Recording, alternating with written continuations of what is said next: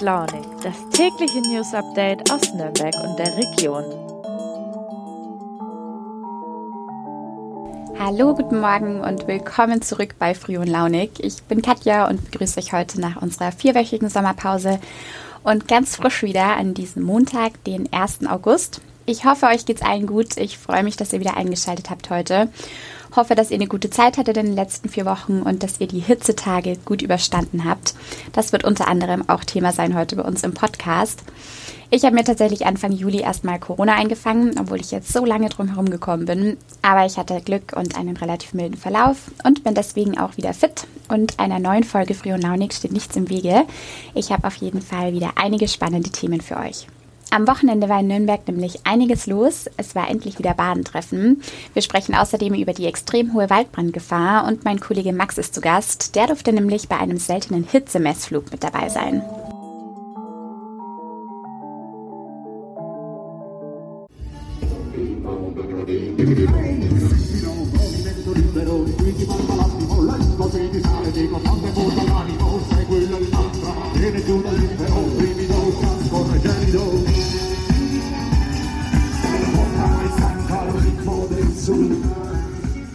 Na, wo wart ihr am Wochenende unterwegs? Momentan ist ja wieder richtig viel los. Vielleicht wart ihr wie Fitness-Influencerin Pamela Reif auf dem Open Beats Festival in Herzogenaurach. Oder aber ihr wart in der Nürnberger Innenstadt und dann klang das so ähnlich wie eben in dem kurzen Einspieler. Es war nämlich wieder Badentreffen und für unsere Kollegen aus der Kulturredaktion ist es natürlich ein absoluter Pflichttermin. Und auch meine Kollegin Isabella Fischer hat sich am Freitag mal ins Getümmel gestürzt. Hi Isa, am Freitag war ja nach zweijähriger Corona-Pause endlich wieder Badentreffen. Hat sich das bemerkbar gemacht? Also was voller als sonst? Hi Katja, ja Gott sei Dank war am Wochenende endlich wieder Badentreffen in Nürnberg. Ich war an allen drei Tagen in der Stadt und ich habe wirklich gemerkt, ey, das hat so gefehlt in den letzten zwei Jahren. Am Freitag ging es tatsächlich ein bisschen verhalten los, was natürlich auch am Regen lag, der sich ja dann Gott sei Dank so gegen 21 Uhr verzogen hat. Und ansonsten muss man wirklich sagen, die Stadt war picke, packe voll. Also das ist ja das Gute beim Badentreffen. Die ganze Stadt wirklich ist voll mit Menschen. Deswegen kann ich jetzt nicht sagen, ob jetzt mehr oder weniger los war. Es war auf jeden Fall richtig schön, so viel Leben wieder in der Stadt zu sehen. Ja, ich kann auf jeden Fall verstehen, dass es so viele Leute in die Nürnberger Innenstadt gezogen hat. Das Badentreffen ist ja in jedem Jahr wirklich ein absolutes Highlight. Nicht nur für alle Nürnbergerinnen und Nürnberger. Was macht es denn eigentlich so besonders? Also ich spreche da jetzt einfach mal für mich, warum ich das Badentreffen so besonders finde. Die ganze Stadt ist eine Freiluftkonzertbühne. Wirklich an jeder Ecke findest du Musikerinnen, Musiker, Bands, die einfach total Spaß haben bei dem, was sie gerade machen. Und ich finde es auch super spannend, dass es eben nicht diese super bekannten Künstler sind, die auftreten, sondern dass man teilweise wirklich auch noch, ja, so richtige Geheimtipps findet. Und ja, normalerweise, wenn man tagsüber durch die Stadt läuft, dann, ja, zollt man irgendwie den Straßenmusikern gar nicht so viel Beachtung und vielleicht auch gar nicht so viel Respekt. Und beim Badentreffen bleib ich zumindest wirklich überall stehen und hör einfach mal zu, auch wenn es nur ein paar Sekunden war. Und das kam am Wochenende auf jeden Fall auch rüber, dass diese Musik und diese Live-Erlebnisse total gefehlt haben und ja, gefühlt hatte einfach jeder eine gute Zeit am Wochenende. Ja, und du hast gerade schon gesagt, du warst an allen drei Tagen in der Innenstadt unterwegs. Wie fandest du es? Was war dein persönliches Badentreffen-Highlight? Also mein absolutes Highlight, weil es ein bisschen Badentreffen untypisch war, war tatsächlich am Freitagabend die Band Slatek auf der Insel Schütt. Die haben richtig abgeliefert. Das sind äh, fünf Musikerinnen und Musiker und die haben einfach zwei Stunden lang ein richtig geiles Live Techno-Set gespielt. Und wirklich die ganze Insel Schütt war nur am Tanzen. Es hat richtig, richtig Laune gemacht. Und ja, normalerweise ist ja das Badentreffen jetzt nicht wirklich für elektronische Musik bekannt. Deswegen war es überraschend und sehr, sehr geil. Und ansonsten muss ich echt sagen, mir hat einfach alles gefallen. Danke, Lisa. Und falls ihr nicht dabei sein konntet oder aber gern alles nochmal nacherleben wollt, dann verlinke ich euch mal alle Bildergalerien, Texte und auch den Live-Ticker zum Nachlesen unten in den Show Notes.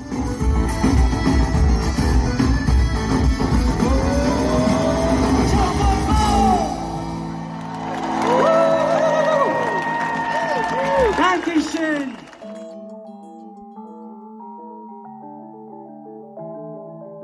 Und jetzt wechseln wir zu einem ganz anderen und vor allem nicht ganz so erfreulichen Thema. Wir haben es alle selbst gemerkt, es ist zum Teil sehr, sehr heiß und vor allem sehr, sehr trocken in diesem Sommer. In vielen Ecken Europas und der Welt brennt es. In Deutschland sorgt ja gerade aktuell der Brand in der sächsischen Schweiz für Schlagzeilen. Die Waldbrandgefahr ist entsprechend hoch und das eben auch hier bei uns in Franken. Die Kombi aus Hitze und Trockenheit ist oft der Grund dafür, dass Feuer entstehen, aber eben auch nicht der einzige. Zum Beispiel können auch Blitzeinschläge oder überhitzte Landwirtschaftsfahrzeuge Brände auslösen. Immer wieder sind aber auch zu heiße Pkw-Katalysatoren, die auf dürrem Untergrund geparkt sind, der Grund oder unachtsam weggeworfene Zigarettenkippen. Großer Gefahrenfaktor, bei dem gerade natürlich unbedingt Vorsicht geboten ist, das sind Lagerfeuer oder falsch entsorgte Grillasche. Sebastian Kahl ist Pressesprecher von der Nürnberger Feuerwehr und er weist darauf hin, dass in Wäldern oder auf öffentlichen Wiesenflächen das Feuermachen bei entsprechender Waldbrandwarnstufe im Sommer wirklich gänzlich verboten ist. Aber auch außerhalb von Wald und Wiese sollte man wirklich nur unter bestimmten Voraussetzungen Feuer machen. Das bedeutet, ihr müsst darauf achten, dass die Feuerschale auf einem nicht brennbaren Untergrund steht, also zum Beispiel Kopfsteinpflaster, dass es keinen weiten Funkenflug gibt und eben auch die nähere Umgebung nicht leicht brennbar ist, also feucht gehalten wird zum Beispiel oder es ist eben ein großer Platz, wo wenig drumherum ist. Aber geht da bitte wirklich absolut kein Risiko ein. Und vor allem wichtig, wenn doch mal irgendwas passiert, dann verständigt sofort die Feuerwehr versucht nicht erstmal den Brand irgendwie auf eigene Faust zu löschen, um irgendwie zu vertuschen, dass da vielleicht ein Fehler mit dem Feuer passiert ist oder so. Sebastian Karl weiß, dass das wirklich der größte Fehler ist, den Menschen machen können, dass man zu lange wartet, bis der Notruf gewählt wird. Also dann wirklich schnellstmöglich die Feuerwehr über die 112 rufen. Ja, und wir bleiben auch beim letzten Thema für heute bei der Hitze. Im Landkreis Forchheim, da forscht ein Team von Wissenschaftlern der Uni Bayreuth zu Klimawandel und Anpassung.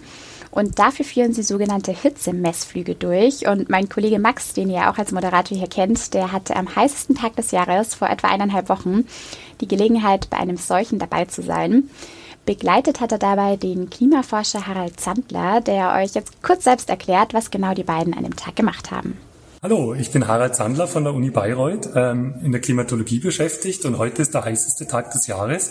Deshalb haben wir uns heute mit diesem Flugzeug und einer Thermalkamera angeschaut, wie sieht's denn so mit städtischen, aber auch urbanen Wärmeinseln aus, um diese Hitzeeffekte wirklich quantifizieren zu können und uns anzuschauen, wie sieht das aus, wenn mehr Bäume sind, wird's dann kühler? Und in welchem Ausmaß? Oder wie viel Asphalt ähm, erhöht die, Tour, äh, die Temperatur? Um was für einen Betrag. Ja, das haben wir heute gemacht daher heute einen über zweistündigen Flug gemacht über Forchheim, Ebermannstadt nach Pretzfeld und die Umgebung, ähm, um hier schöne Temperaturkarten zu erzeugen und auch über die Vegetation ähm, Bilder aufzunehmen. Ja, und jetzt ist noch Max bei mir, der ja live dabei war. Hi Max, erzähl doch mal, so ein Hitzemessflug, das ist ja noch eine ziemlich selten angewandte Methode, richtig? Welche Temperaturen habt ihr denn da gemessen? Genau, ja, ähm, das war eine ziemlich spannende Sache und auch eine seltene Sache. Also laut dem Forscher, mit dem ich da unterwegs war, ist das ähm, weltweit noch eine relativ seltene Forschungsmethode, aus dem Flugzeug heraus sozusagen nachzuschauen, wie heiß ist es denn gerade an den Oberflächen am Boden. Also da geht es um Oberflächentemperatur, ne? das heißt, es wird nicht die Lufttemperatur gemessen und tatsächlich war es dann so, dass die bis zu 70 Grad heiß war über bebauten Gebieten.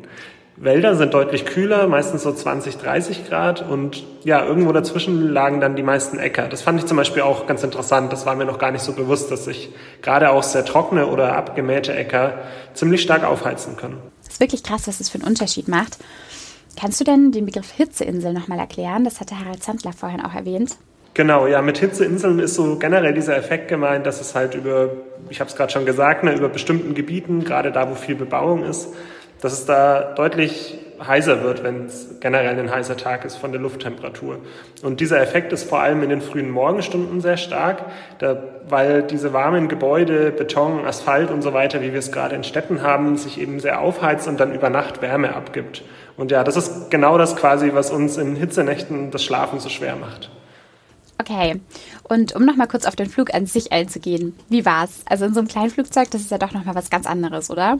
Ja, also für mich war das der, wir waren da mit einem Kleinflugzeug unterwegs und für mich war das der erste Flug mit einem Kleinflugzeug überhaupt. So, man hört ja im Vorfeld immer im Vergleich zu den großen Flugzeugen irgendwie, mit denen Leute in Urlaub fahren, dass das noch so richtiges Fliegen ist. Und tatsächlich, es war auch wegen der aufsteigenden Wärme am Nachmittag ähm, in der Luft, es war ziemlich turbulent, also es hat gut gewackelt. Ähm, einmal sind wir auch so ein Stück gehopst, da war irgendwie kurz mal, ich weiß gar nicht, ob, ich habe keine Ahnung vom Fliegen, ob das jetzt korrekt ist, da war die Luft weg, glaube ich, und dann sind wir so ein Stück runter.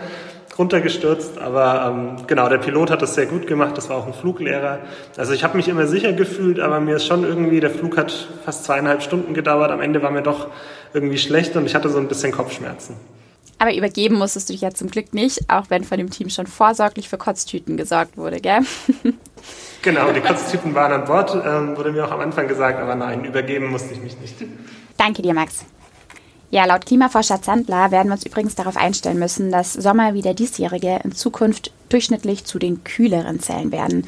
Also ziemlich beängstigende Aussichten. Ich bin wirklich immer wieder fassungslos, dass es immer noch Menschen gibt, die angesichts dessen nach wie vor den Klimawandel leugnen. Aber ich verlinke euch jetzt erstmal Max Reportage und eine Bildergalerie, in der ihr tolle Luftaufnahmen von dem Flug sehen könnt, unten in den Show Notes und dann könnt ihr gerne auch noch mal ein bisschen detaillierter nachlesen. Ja, und damit sind wir schon wieder am Ende der heutigen Folge angekommen, an einem Tag, der laut aktueller Wettervorhersage noch zu den kühleren diese Woche zählt. Ich wünsche euch jetzt einen schönen Montag und freue mich sehr, wenn wir uns morgen wieder hören. Bis dahin und macht's gut.